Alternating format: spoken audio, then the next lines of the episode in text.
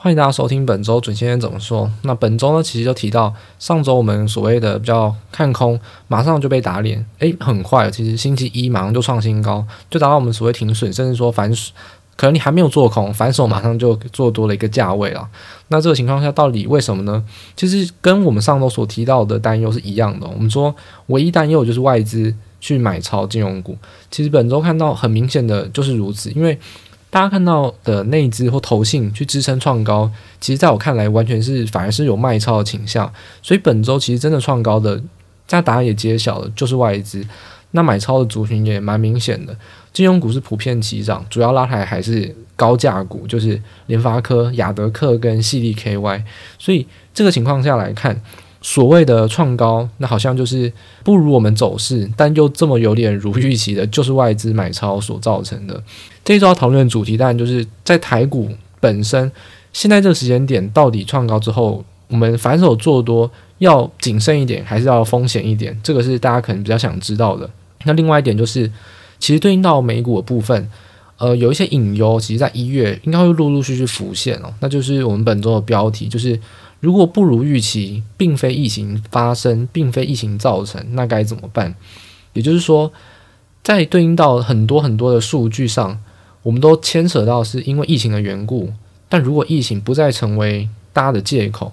遇到了很多利空理由，股市会如何反应？这个就是在一月进入到二零二二年，大家要特别小心跟提防的一个非常重要的关键跟。法人机构在投资心态上很重要的一个转变，就是不能再拿疫情当借口的话，反应会多么剧烈呢？这是我们本周要谈的几个焦点。那我们音乐结束之后，再开始今天的正式节目。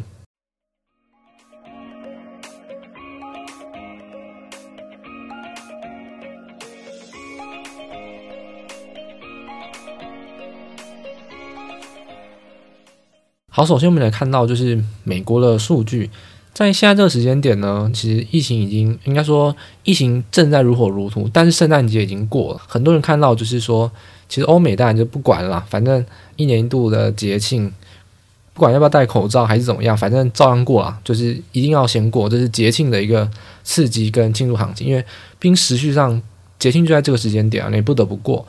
反过来谈到就是说。我们可以从一些消费数据上来看到，很多机构法人跟所谓的研究数据都认为，美国消费是有见顶的疑虑。那这个就是有一个非常值得去关注一个点，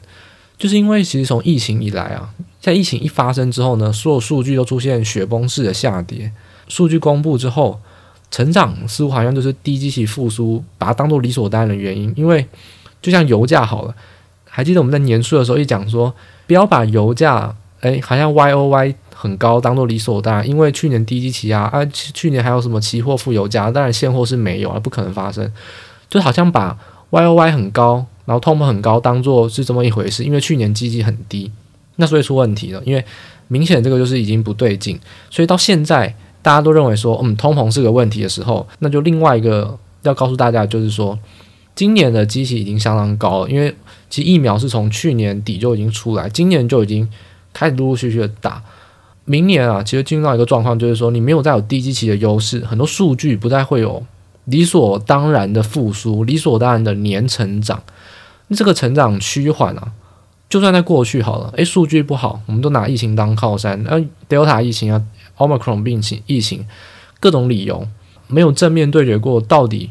已经到现在这个时间点，疫情已经影响相当小。我们上周也提到，就是已经疫情的最严重的状况大概就是如此啊，所以还会再变严重，一月还会变严重，但是已经可以预见的，就是大概那样的状况。那没有疫情当靠山，没有当没有当借口的理由。那如果消费数据或是一些所谓很在乎的经济数据出现成长趋缓甚至衰退，那该怎么办？股税怎么面对呢？这就是很大家需要关心的一件事情哦。我们说股价嘛，最直观当然是关心 EPS，就是盈余啊。那大家有没有感受到一件事情，就是你事先要先做好规划嘛？其实一月第三个礼拜，诶，大家期待的事情是什么？就台积电法说会之外，其实后续就是每次都讲，你就记这个点，你就不会忘记了。台积电法说会都是每一四七十一的第三周，那台电法说会完就会开始是美股的财报季哦，这永远都是这样子进行哦，你就可以这样记就好。台积电法说接着马上就开始公布美股财报。因为台湾是有财报空窗期的，台台湾年报是可以比较晚公布哦，不是九十天哦，是可以到三个月。但是美国不一样，美国季报该公布就是公布，还是一样会在那个时间点陆陆续续做呃 Q 四季报公布，或者你要称年报也可以，因为美国其实很多，当然不是以十、十一、十二月当做第四季啊，美国他们的季是可以自己选择的，所以他们就主要是以季报为主，那当然就会在一月第三周做公布。目前从数据上有一个非常重点数据，就是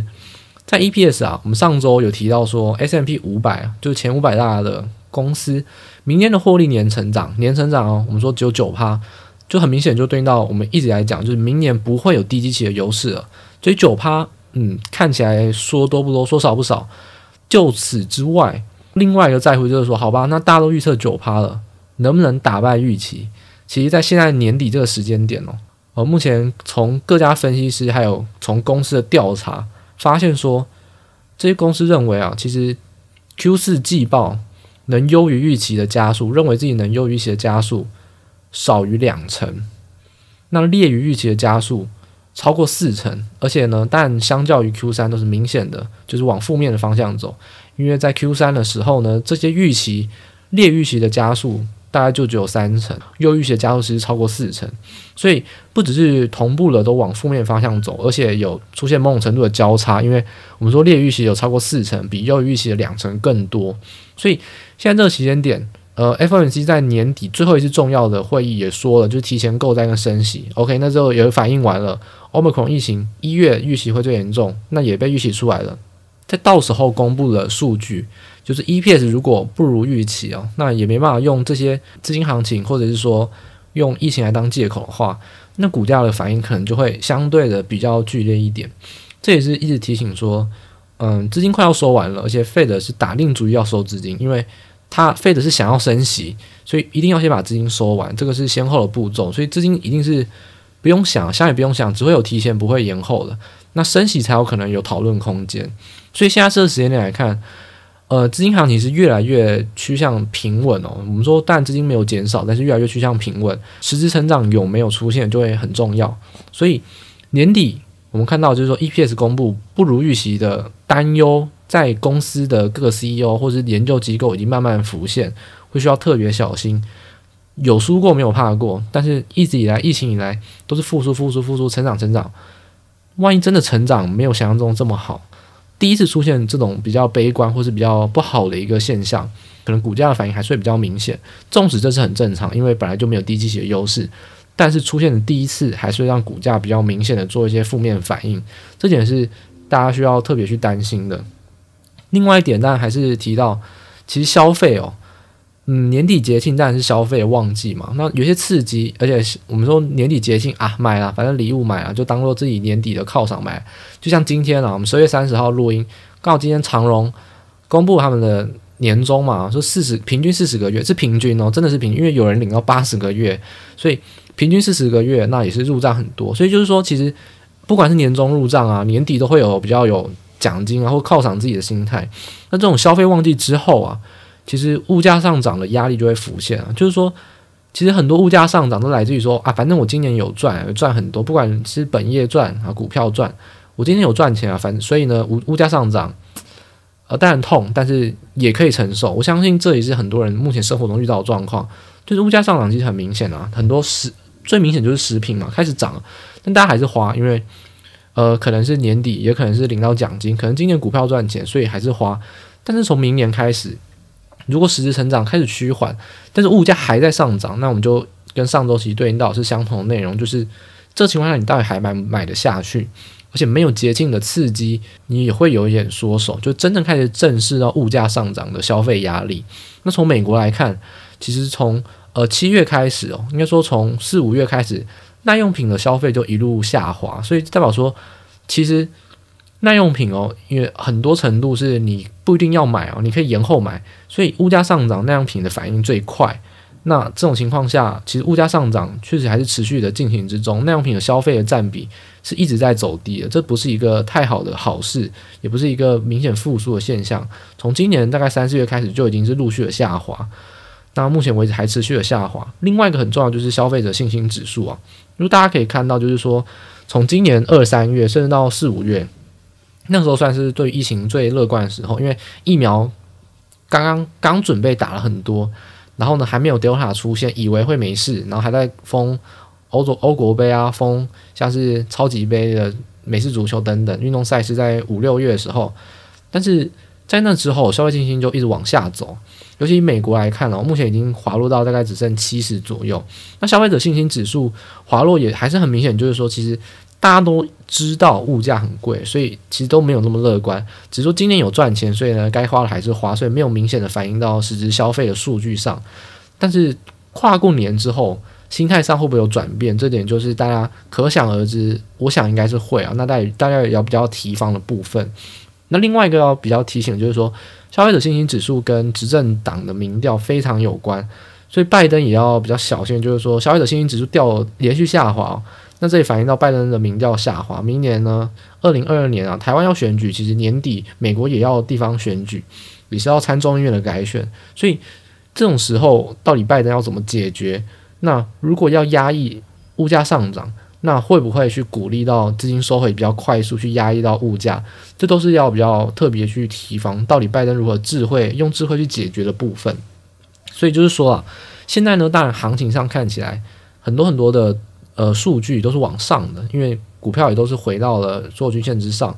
但是很多基本面的数据，从现在这个时间来看，我觉得看筹码、看技术面都是乐观，但是看基本面。说实话，真的找不到太乐观的理由，所以这点是一定要大家心里要有一个底哦，就是说明年绝对是不会涨得如此的疯狂，所以在看多上就是要比较谨慎一点，尤其呢现在反弹又反弹的诶，超乎想象这么多，就要更想象说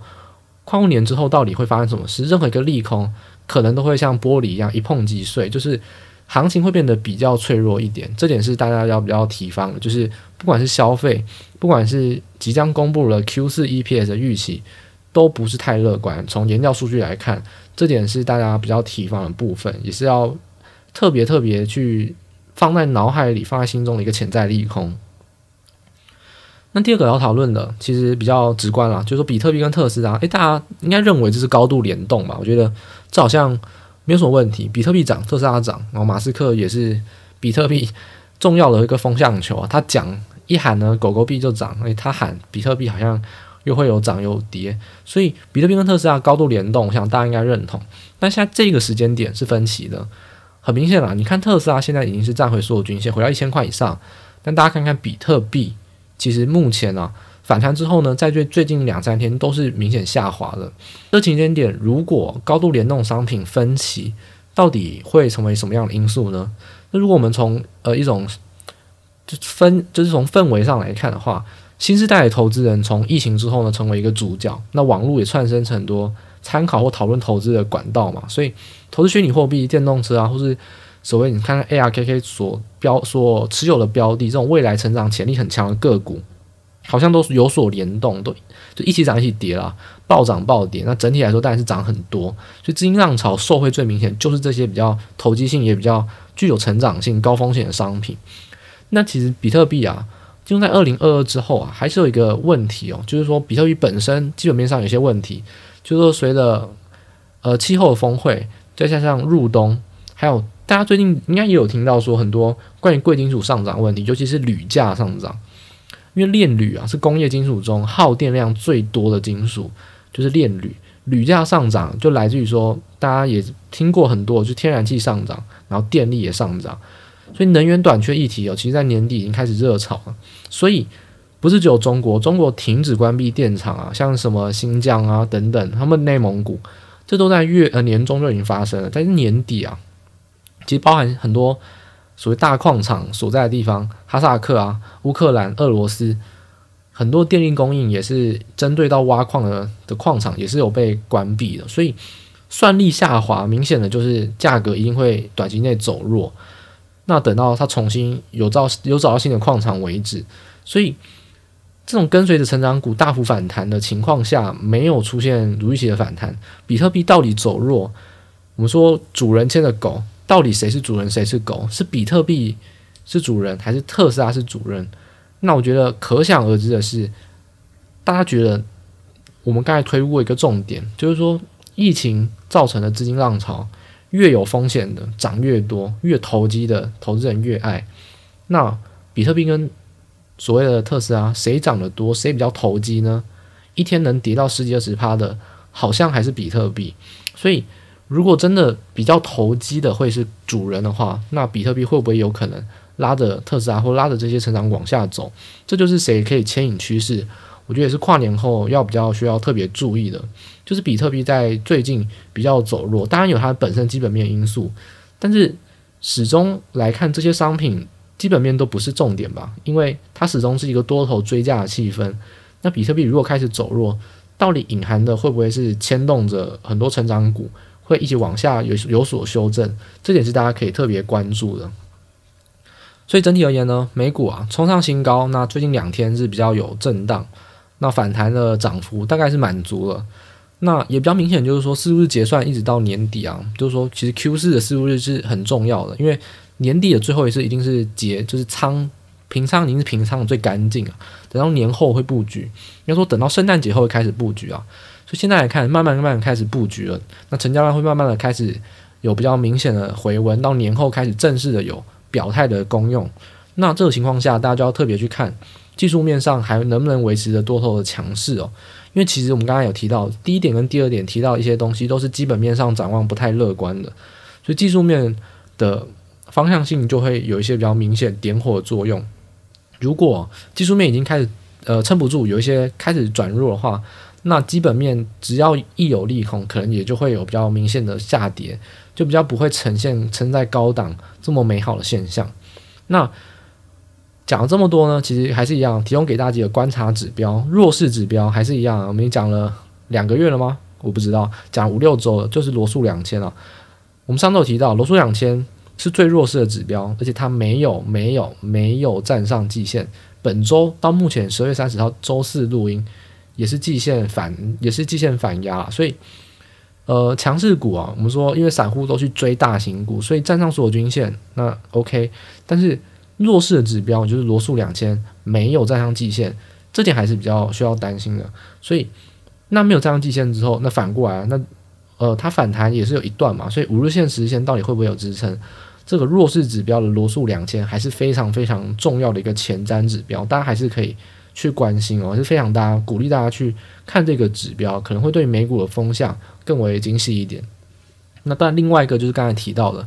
特斯拉到底站上了一千块，而且还是站在五日线之上，会不会被比特币拖累？所以比特币跟罗素两千啊，一个强势，一个是非常强势，一个是非常弱势。那这两个指标就会是比较引领风向，也是大家最值得去看国际股市的一个关键的一个风向球。那大家也可以以此去作为一个多空的判断，这里提供给大家做参考。那接下来回到台股的部分啊，它台股啊，本周其实就四个交易日，而且在年底前量缩啊，其实简单来说，就是一星期一创高之后呢，我们说量缩就很难改变趋势哦，所以外资打定主意在周一抢先创高，哇，那就不得了，那就跌都跌不下去了，因为量缩基本上就很难爆出大量的卖压，所以连续创高啊，那就跟上周提到一样，就是外资反而是虎视眈眈，那拉抬了几个类股，像是金融股。像是台积电，还有最重要的，其实本周涨最多的就是联发科、联发科、亚德客、矽力跟广达这几个都是明显涨幅的股票，那这也是比较拉抬指数的。那与此同时，外资疯狂的买超，诶，拉拉了创新高。但是上周我们提到那只其实是在出货，不要被骗了。那只本周出货，我觉得还是在持续进行，虽然看账面上看起来并不是太多，但是呢，我们待会会提到。有一个数据哦，大家也可以仔细去我们的官网看报告。那只持有比例最高的二十张股票，我们有把它整理出来，大家可以去看那张表，你可以去找到一些好玩的故事。内资持有比例最高，我们所谓的内资重仓股、投信重仓股，那这种锁码的股票，反而在这个礼拜创新高的同时，创新高的个股基本上不超过三档，基本上真的不超过三档。那这也是要特别小心，就是说投信一直在卖超，而且都是在买金融股这种比较防御型，不会是它长线持有的股票。那到底行情会怎么样来反转？也就是说选股上，二零二二跟盘势会有什么样的变化？就是本周的一个重点。那首先就解读一下外资创新高，其实外资创新高，诶，很多新闻说是汇率创二十五年新高啊，什么热钱涌入，那其实这是因果颠倒啊，因为在这个情况下，其实应该是为了要创新高，所以把热钱涌入，造成汇率创新高，所以原因应该是外资打定主意要创新高，汇率啊或者期货啊那种都是创新高的一个必要的手段跟目标啊，那其实追根究底，你要说台湾目前到底为什么能逆势创新高？坦白说，除了疫情控管比较好，那实体经济也是非常好以外，真的找不到什么太好的理由。所以整体而言呢、就是说国际资金回流到股市，因为美股也是很强嘛，所以国际资金是回流到股市的。那我们也说了，回流到新兴市场最首选的标的一定是台湾，因为中国这礼拜是逆势的下跌。那韩国呢，因为他们要面临到选举，那所以政治不确定性一定不会在。韩国明年三月选举啊，明年韩国三月选举以前哦，台湾一定都比韩国强。就算基本面没什么差，资金也会先选台湾，这就是政治不确定性带来的结果。那三月之后，韩国才会有比较明显的补涨作用。所以这点来看，回流新兴市场，回流股票，那优先选台股应该是蛮正常的。只不过说外资这个手啊，真的下的有点重啊，就礼拜一就急着创高，而且连续的创高。所以其实从十二月二十三号，从上礼拜啊。外资有回补小台指嘛？我们说短期方向看小台指，不要看大台，因为大台很多外资的避险空单啦，或者说呃投信，像最近今年来啊，这个呃下次我们有机会可以再跟大家来分析。就今年来发很多 ETF，ETF 其实很多都是持有多，都是看多的 ETF 啊，都买股票嘛。股票型 ETF 其实买非常多的投信，呃投信的不就是多单买的非常多啊，所以大台其实如果呃，如果你是老观众的话，我们在二零一九年其实就有提到，大台其实投信往往大概有两万五千口左右的空单，那是因为来自于台湾有一个全世界独一无二的商品，叫做零零六三二啊，就是元大五十反一。那大家都是自己不放空台子期，求元大帮你放空。那我当时也批评过，就不要做这种行为。你要放空，你要避险，就直接去买台子期啊。那为什么现在投信你看起来好像账面上空单都很少，在大台部分，就是因为有很多基金啊，今年陆续上市之后，都持有了一定部分的台指期。例如啊，我们就举一个简单的例子，像什么零零八七八、零零九零零，很多这种股票型的 ETF 买台股的都有买台指期，所以累积起来让投信的大台的部位也多了很多的多单了。所以整体来看。结论就是说，大台并不重要，因为大台很多是根本不会动，它都是转仓在转仓，或是外资避险，根本不会有大型变动的话，大台不是拿来看多空方向，多空方向要看小台。所以从上周十月二十三号，外资其实小台翻多之后，一直到封关日到现在都没有翻回空单。当然，在今天礼拜四啊，是明显的多单大减啊，直接砍到了水平仓位。所以就是说，其实他在先前啊，外资是已经先一步在期货翻多，然后在礼拜一顺势的现货做多，就是很明显的期货现货的一个连锁动作啊。所以为什么外资认为说是为了创新高而拉抬汇率，是因为其实外资在期货已经先做动作，所以应该是先创新，是为了要创新高而把热钱涌入去买现股啊。所以说，你可以看到像是新台币的汇率啦，或者说台指期等等，都比较明显的，就是外资一连串的一个动作。那也比较小心，就是说十二月三十号啊，今天其实但而是上市指数是收跌的，那其实新台币也是有明显贬值啊。所以这情况下比较拉回的现象，也是涨势会不会有暂时捷径跟告终，会是大家要比较提防一个部分。所以整体而言啊，大家特别关心的就是投信。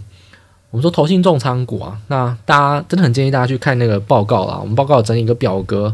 直接整理出来投信持股比例最高的股票。那举例来说，我这边用念的，那大家可以用看的更快。例如说建策十六趴，强茂十四点六趴，智原十四点二二趴，一路排开，像茂达、同心店、创维、全新、世芯、晶宏、力旺、裕泰等等等等，呃，很多大家可以去看报告。这边整理出来一个重点，整理出来投信重仓股是为什么呢？因为有个重点，我们说创新高是外资创新高，那投信都在买金融股，可是投信这礼拜其实没有明显买超，代表说它资金没有进去股票市场，也就是说它跟随着指数创新高，所以去买联发科、台积电，去买广达，去买金融股，但是它的钱是从卖股票而来，它卖哪些股票呢？就是卖这些投信的重仓股，那这些股票其实。之所以可以持股到十几趴，已经都是布局好几季啊，甚至好几年，所以一定都是很好的中长性的题材啦。你去看那边的题材，IT 设计啦、矽智财啦、电动车啦，或者说呃导线架啦、伺服器，都是很明显这些成长题材。那为什么在现在这个时间点被卖呢？第一个可能来自于是为了要去买金融股，但他不想花钱。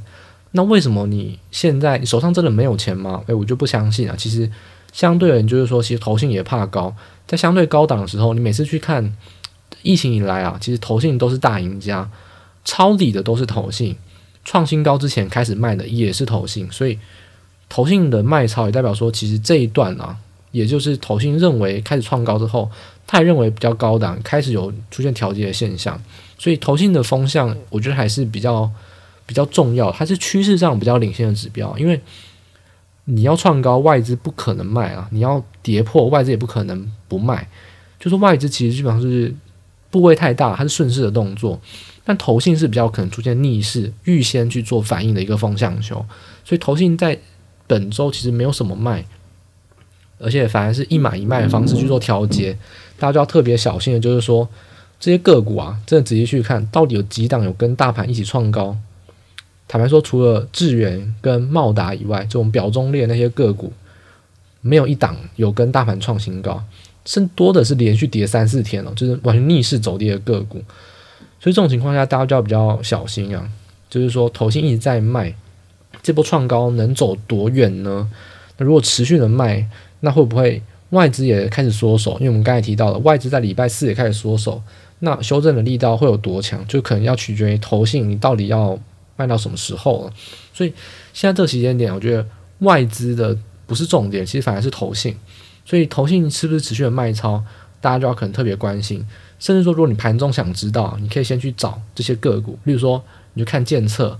你去看同欣电，你去看茂达，去看强茂，去看力旺，看合金，看旺系，看景硕，看 ABF，看货柜航运这些投信持股比较多的股票。如果那一天走弱，很有可能投信还在卖，所以这种情况下可能就会要比较谨慎小心啊。就是说，